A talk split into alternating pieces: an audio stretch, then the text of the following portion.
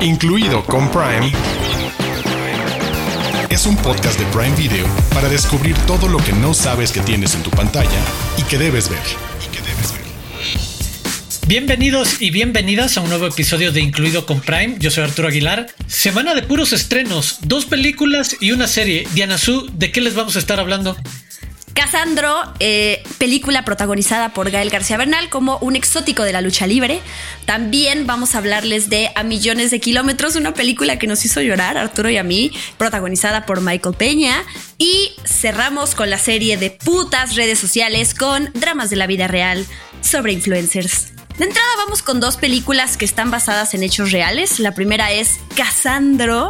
Después de que se habló mucho de ella en el Festival de Sundance, por fin, pues nos toca hablar de ella en este podcast. Esta película que es protagonizada por Gael García Bernal y la segunda película de la que vamos a hablar se llama A Millones de Kilómetros, que es protagonizada por Michael Peña, en donde él interpreta a el primer trabajador agrícola migrante que llegó a viajar al espacio. Así, historia que te rompe la cabeza. Y después pasamos a hablar del estreno de una serie que se llama putas redes sociales, de estos dramas de la vida real relacionados con influencers.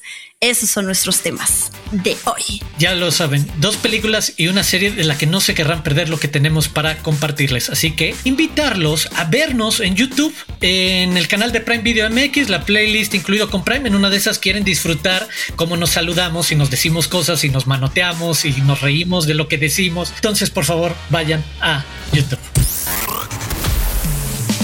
Los de casa. Los de casa. Títulos originales y exclusivos de Prime Video. Y como lo anunciamos, tenemos puros estrenos. Entonces empecemos con Casandro, este estreno para la próxima semana. Si están escuchando el podcast cuando acaba de salir, cuando es nuevecito, ojo, es el 20 de septiembre en México y globalmente el 22 de septiembre. Dirigida por Roger Ross Williams, escrita por David Tig y Roger Ross Williams, protagonizada por Gael García Bernal, Roberta Colindres, Perla de la Rosa. La historia de Saúl Armendaris, un luchador amateur gay de El Paso, que después de mucho esfuerzo y después de mucho trabajo y después de también mucha aceptación y de llevar esta aceptación a un terreno tan particularmente machista como lo suele ser la lucha libre, se convierte en una estrella mundial de la lucha libre después de crear a este personaje, Casandro, el liberache de la lucha libre, y pues obviamente le da una identidad muy particular a este mundo con su presencia. Y esta es la historia que protagoniza Gael García Bernal y que nos presenta esta historia basada en una historia real, lo, lo decías al principio.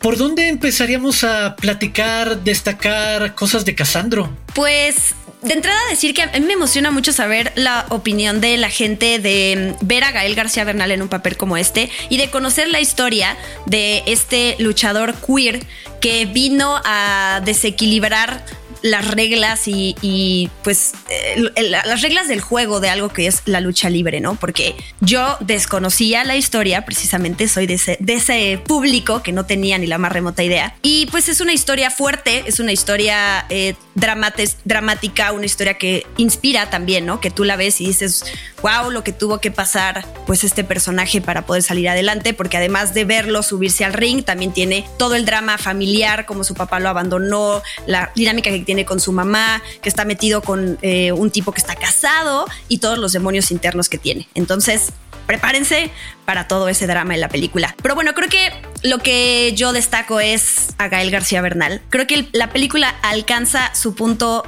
máximo cuando él se sube al ring y se transforma en este personaje que es Casandro, donde nos explican también de dónde adquiere el nombre, eh, que no voy a spoilear porque sí, me dije como, oh, esas cosas que uno ve en la tele que te, que te inspiran, pues así, así, de, así fue creativo él con su nombre.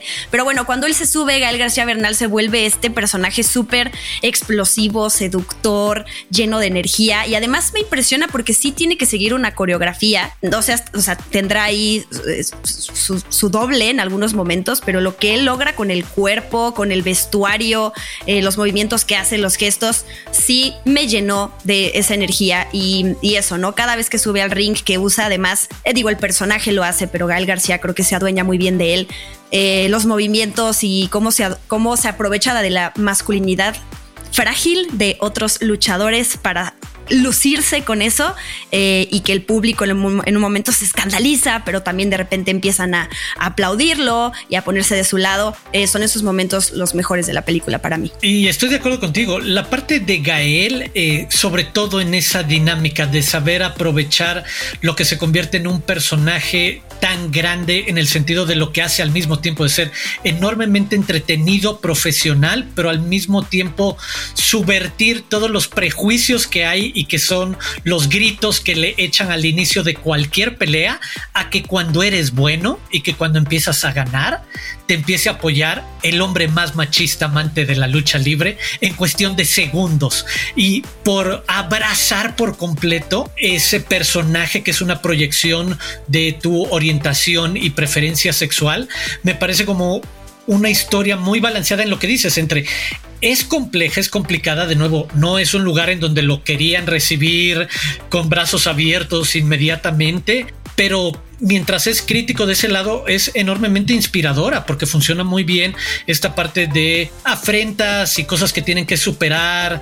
Eh, me gusta ese balance que tiene y me quedará también para cuando pienso en Gael y las peleas, la manera en la que están contadas muchas de las peleas y la manera en la que están contados ciertos momentos de transiciones en su carrera que se convierten en estos collage visuales con música o con algunas escenas, me gustan mucho algunas escenas, algunos cuadros o composiciones, porque no son ni siquiera escenas o secuencias en las que haya diálogo, es casi, casi como una postal detenida en el tiempo de él, súper bien iluminado, ya sabes, a contrapicada trepado en el ring en la parte más alta de las cuerdas, sabes, como de una postal artísticamente atractiva. Y creo que tiene momentos muy bonitos visualmente en cómo deciden contar esta historia que no deja de pasar exacto por el melodrama y lo, y lo complejo, creo. Y además son esas películas, como yo dije hace rato, que estrenaron en un festival, en este caso Sundance, desde hace mucho tiempo, cuando empezó el año, y empiezan a crear, a generar esa expectativa, ¿no? Tiene 97% de calificación de aprobación de la crítica en Rotten Tomatoes, entonces eso ya te da cierta intriga de qué, qué es lo que están destacando de una película como esta. Va a estar en el Festival de Cine Latino de Nueva York. Sale, esto es importante para los fans de este artista, Bad Bunny. Bad Bunny tiene una participación en la película y creo que entrena, no, como ya estoy cambiándole, Bullet Train, Bullet Train, esta película con Brad Pitt también es donde, donde participó, así que eh, esto también es como un gancho para los fans de Bad Bunny para que vean la película. Y sí, yo... Ah, porque además van a tener que verla completa porque Bad Bunny aparece a lo largo, tiene ah, pequeñas escenas, pero aparece a lo largo en diferentes momentos, sí tienen que verla completa. Para que no se quieran saltar así de, en la en el ah, Ajá, solo aparece una vez y ya es el de. No, aparece varias veces en varias escenas a lo largo de toda la película. Claro, y nada más quiero retomar todo este tema de las reglas de las luchas libres. Yo no es que sea súper conocedora, pero tengo entendido que pues son estas especie de coreografías, ¿no? Porque la gente ya sabe quiénes son, eh, quién va a ser el ganador.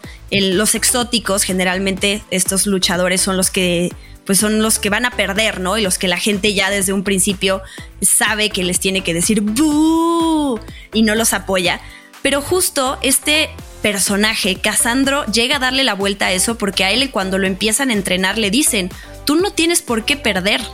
Y entonces, pues eso es lo que va a desequilibrar justo este juego porque la gente se va a sacar mucho de onda. Y mientras él, por un lado, está tratando de quererse a sí mismo y de aceptarse y de aceptar eh, todo el rechazo que él vive, por otro lado, cuando se adueña de ese ring, de este escenario, le podemos llamar así, y cómo se siente seguro de sí mismo, y eso es lo que él intenta transmitir, sí es, pues entiendo de dónde viene una admiración tan grande por un personaje como este. Sí, y, eso, hay una reflexión bien interesante sobre las mitologías que se crean alrededor de cómo contamos las historias de la lucha libre de técnicos contra rudos, técnicos contra exóticos, esperamos que siempre ganen los buenos. Y cómo la lucha libre se convirtió en el espacio donde de rato en rato se rompían las reglas y parte de lo que lo hacía de repente atractivo era que los rudos le ganaban a los técnicos o los exóticos les ganaban. Es en verdad muy interesante porque incluso te cuenta eso, la verdad de,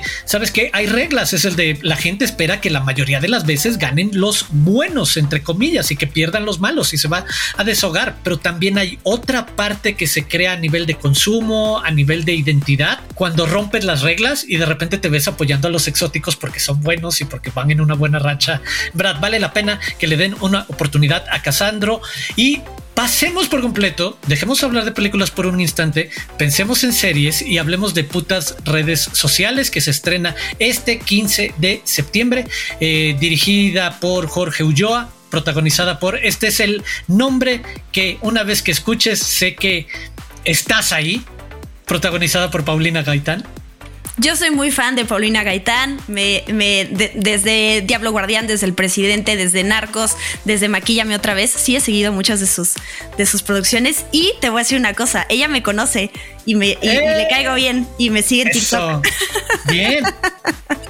Sí, un día me la encontré eh, caminando por las calles de Morelia en el festival y me dijo que le gustaban mis recomendaciones. Y yo, Qué bonito, gracias.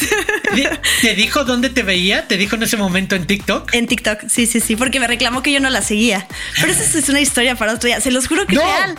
No, no, no, no, no, es una historia perfecta porque funciona como introducción a precisamente una serie que habla sobre dinámicas dentro de esas redes sociales, como pueden ser TikTok, en este caso, de una influencer que lleva muchos años en la cúspide, este, con un perfil, ya sabes, esta enorme transición que hemos visto con, creo que el gran personaje que mucha gente se puede imaginar es Shusha, una niña preadolescente que inicia haciendo cierto tipo de contenido y que va creciendo, madurando, pero que mantiene como cierto perfil. ¿Qué pasa si en algún momento no das el paso de crecer con tu audiencia y le sigues hablando solamente a niñas y caes en el olvido? No les estamos echando a perder nada porque esta es básicamente la premisa, lo que conocemos en los primeros minutos de, de putas redes sociales, de cuando caes en el olvido o cuando caes en la intrascendencia, que quizás sea lo peor para un creador de contenido, y cuando hasta hace pocos meses o años tenías estas enormes audiencias por millones,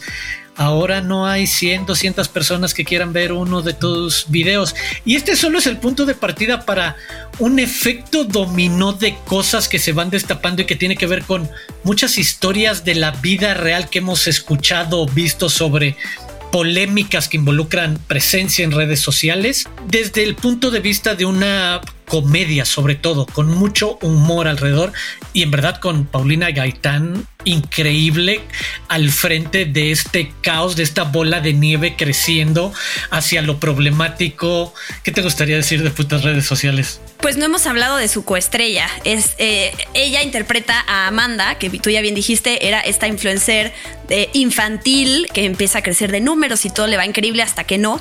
Y por el otro lado tenemos la historia de Vicky Moo, que es interpretada por Azul Guaita, que es esta chica súper famosa en redes sociales por hacer bailes, por hacer este tipo de contenidos que son los que pues, más están consumiendo hoy en día o por lo que TikTok se hizo famoso, por ejemplo, que ella, al contrario de Amanda, pues ya está harta, harta, de no poder hacer lo que quiere, de no, poder ir a un restaurante y que todo el mundo le quiera sacar fotos y no pueda realmente disfrutar su tiempo libre.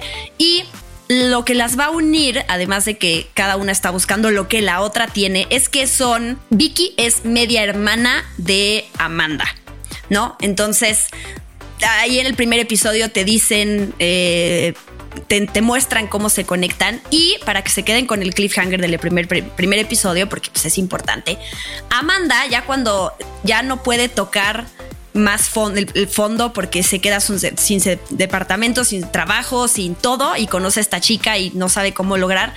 Alguien sube a redes sociales una foto desnuda de Amanda. Y entonces eh, Amanda, muy listilla, le va a sacar provecho a eso porque va a sacar un video en donde se va a hacer eh, la víctima, porque la vemos actuando en realidad después, y entonces eso es como todo el drama de la vida real influencer, en donde pues van a estar picándose entre ellas. No, y me gusta que destaques eso, porque creo que son los cruces de varios de esos temas donde está la parte más interesante al menos para cierto público como yo, decir la parte cínica de la serie, que se atreve a decir el de la otra cara de la súper popular actualmente, la que ves bailando y sonriendo, estoy en la tienda, estoy de compras, eh, soy la más feliz y demás, no quiere tener ya esa atención, quiere tener una vida completamente normal, mientras que la otra obsesionada que en algún momento ya podría pasar a otra cosa, reinventarse, crecer, que también es un poco la historia, está aferrada a que simplemente le pongan atención de una manera u otra. Y creo que esa parte de conversación se va quedando a lo largo de la serie, mientras que es enormemente entretenido. Y lo otro que me gusta es porque es, es ligera y es creativa en la manera en la que habla de el abuso en redes sociales, la otra cara menos glamorosa, de cancelaciones, de los activismos, de la filtración de fotos y abuso de privacidad, como puede ser algo así. En la manufactura, la forma en la que está filmada y editada es súper creativa y te deja ver que está muy bien pensado el cómo va a pasar de una escena o de una secuencia a otra. Creo que e, e, esa es una parte que quizás la gente no esté este, esperando demasiado de cómo va a ser contada una serie sobre estas dos influencers estrellas de redes sociales, pero en verdad la dirección y edición valen mucho la pena destacarse. Así que eso es Putas Redes Sociales que va a estrenar el 15 de septiembre en Prime Video con episodios cortos además. Son esos episodios frescos, rápidos, divertidos para disfrutarlos. Y pasamos a nuestro tercer y último estreno de esta semana, del cual me emociona mucho hablar porque lloramos lloramos Arturo y yo, y es a millones de kilómetros. El estreno de este 15 de septiembre también, película dirigida por Alejandra Márquez Abella, quien no necesita mayor introducción, gran directora mexicana, eh, producida por Mark Chardy, guion por Bettina eh, Hernán Jiménez, Alejandra Márquez Abella, protagonizada por el gran Michael Peña, Rosa Salazar, Bobby Soto, Sarayu Blue, Verónica Falcon. Ya lo decías hace rato, otra de estas historias reales súper inspiradoras y contada de una manera muy emotiva, explotando en el mejor sentido posible esos grandes momentos de esta historia. Para mí la palabra que apunté en, mis notas y me salía mucho es perseverancia y necedad de alguien que tiene un sueño y que se mueve casi él habla mucho de ese sueño, este José Hernández, el eh, astronauta méxico-americano, eh, pero que por otra parte pasa por la obsesión, porque necesitas ser una obsesión de ese tamaño para comprometerte a durante 12 años consecutivos aplicar al programa de astronautas de la NASA cuando 11 veces te han rechazado y cada año que pasa a tratar de crecer o desarrollarte o aprender para ser todavía un mejor ingeniero o candidato y demás. Y que ese solo sea, además, el principio de otra carrera de más esfuerzos para llegar a cumplir algo que, de nuevo, a mí sí me parece increíble porque debe ser una de las experiencias más extraordinarias, no nada más como científico, sino la perspectiva que te debe dar el simplemente alejarte de todo nuestro planeta en donde vivimos todos juntitos y seguros y vernos desde lejos. Es una gran historia.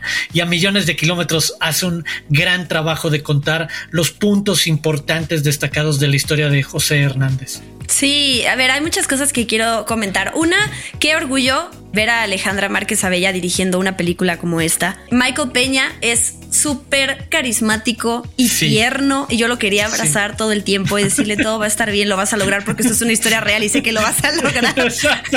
Tú no te preocupes. Porque en Wikipedia está y no va a salir nada mal. no te preocupes. Em, me gusta que es una película que dura dos horas, que abarca muchos años de la vida de este astronauta, ingeniero, empresario, que mm, yo me, preocupaba eso en un momento porque dije, híjole, puede caer en, esas películas que se sienten, que quieren abarcar demasiado y que terminan siendo muy superficiales o al contrario, que son demasiado lentas hasta que ya llegan a ese momento, a ese clímax. Y la realidad es que no, tiene un gran balance para abarcar la vida, para que realmente te encariñes con su historia y entiendas lo que significa eh, es el primer trabajador agrícola migrante que llega al espacio y que le envían sus cartas de rechazo, como tú bien dices, y que tiene el, el, respaldo de su esposa y de su familia, pero de todos modos, pues un papel es el que termina mandando y tienes que demostrarle al universo por qué si puedes llegar ahí, es lo que él hace.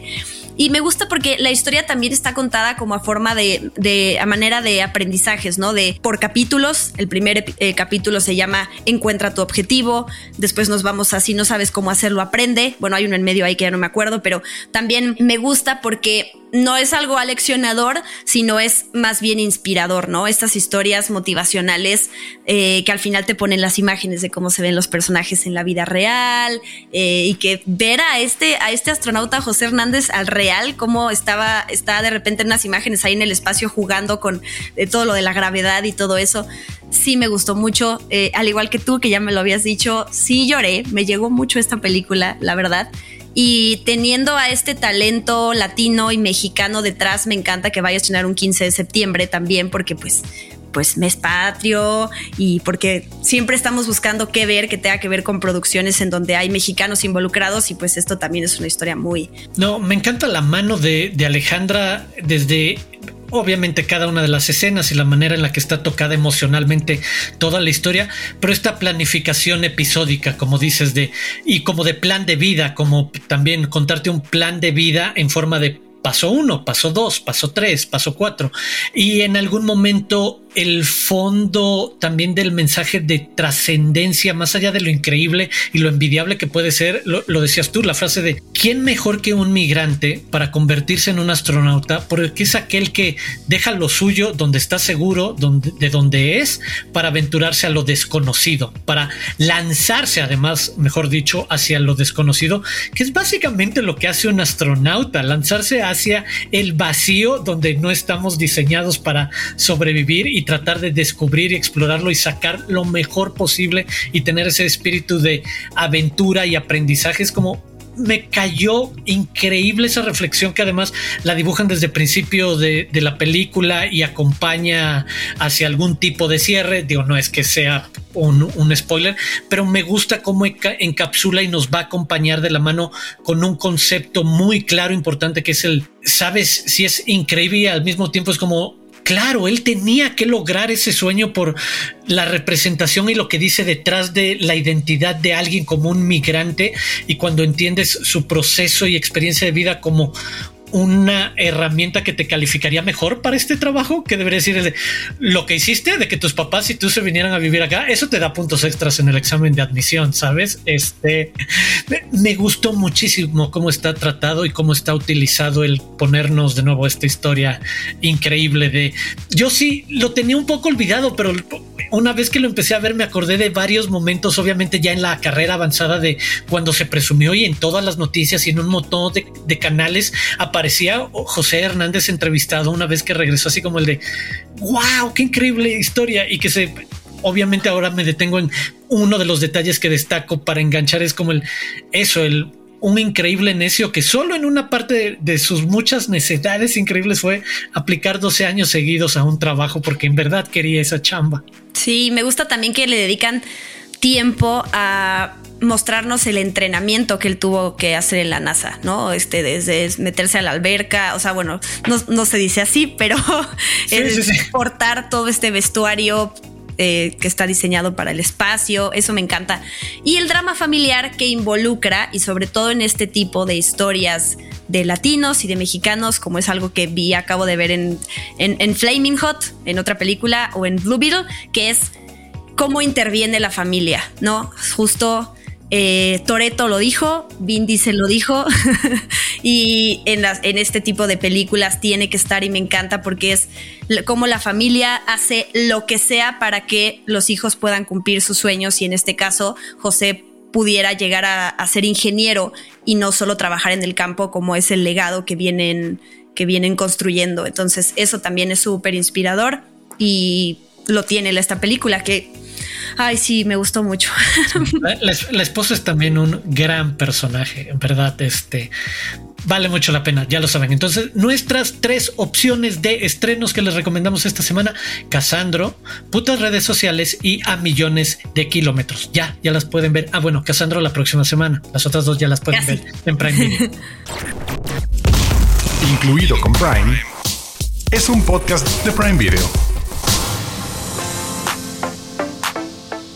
El grito de independencia este 15 de septiembre hicimos una selección de tres películas mexicanas de la muy querida época de oro del cine nacional y que pueden ver en Prime Video. Número 1, Angelitos Negros. Prepara los pañuelitos para ver uno de los dramas más famosos de la época, con Pedro Infante y Emilia Guiu interpretando a un matrimonio formado por un cantante famoso y una hermosa rubia con un marcado rechazo hacia la gente negra, y que, desconociendo sus raíces afrodescendientes, da a luz a una niña mulata está considerada como la primera película mexicana en tocar el tema del racismo. Número 2. Ay Jalisco, no te rajes. Jorge Negrete interpreta a Salvador, quien busca vengar a sus padres al morir misteriosamente estos cuando él era un niño, y es adoptado por dos singulares personajes. Entre canciones, tequilas, peleas de gallos y rivalidades se enamora de Gloria, Gloria Marín, gracias a la intervención de su pequeña sobrina, Evita Muñoz, quien con cuatro años aquí recibe el apodo de Chachita. Esta película recibió gran reconocimiento nacional e internacional. Y número 3, Doña Bárbara, con la legendaria María Félix y Julián Soler, contando la historia de una terrateniente que manipula a los hombres para quedarse con sus tierras, hasta que conoce a Santos Luzardo. A partir de esta película, María Félix recibió el apodo de La Doña por el carácter fuerte que compartía con su personaje. Está disponible en VIX gratis, incluido en Prime Video Channels con su membresía Prime. ¿Se quedaron picados? En Prime Video hay un gran catálogo de películas de esta época como ATM, A Toda Máquina, Los Tres Huastecos, Los Tres García y muchas más. Prime News. Noticias calientitas de Prime Video.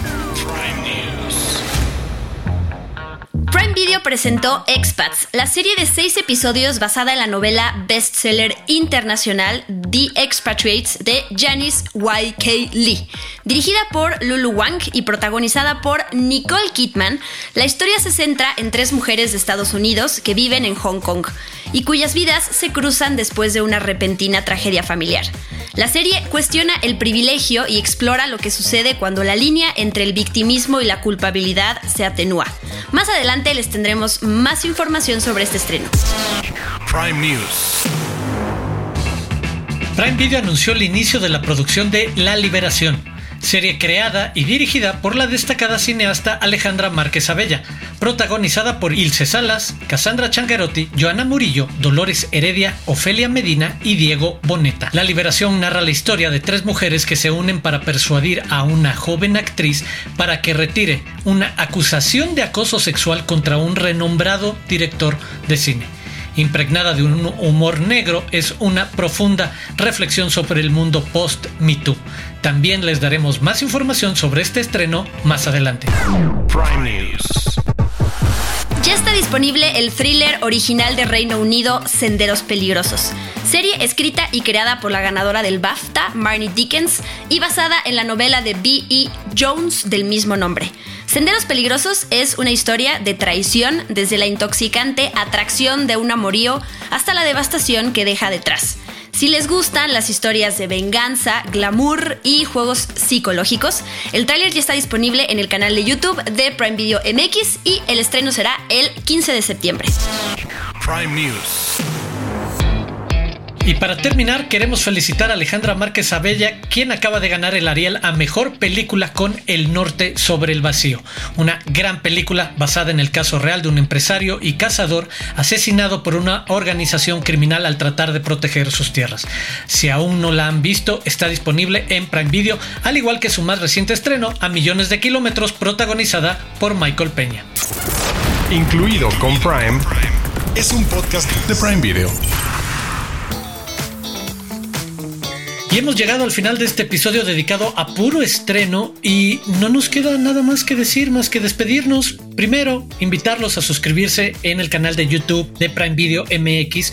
Cada semana en la playlist, incluido con Prime, ahí encuentran nuestros episodios.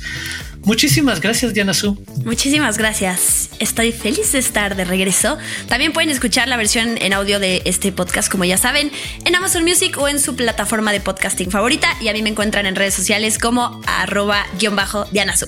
A mí me encuentran como arroba Aguilar Arturo y los invito a seguir a Prime Video en las diferentes redes sociales como arroba Prime Video MX. Los esperamos la próxima semana en el siguiente episodio de Incluido con Prime. Adiós.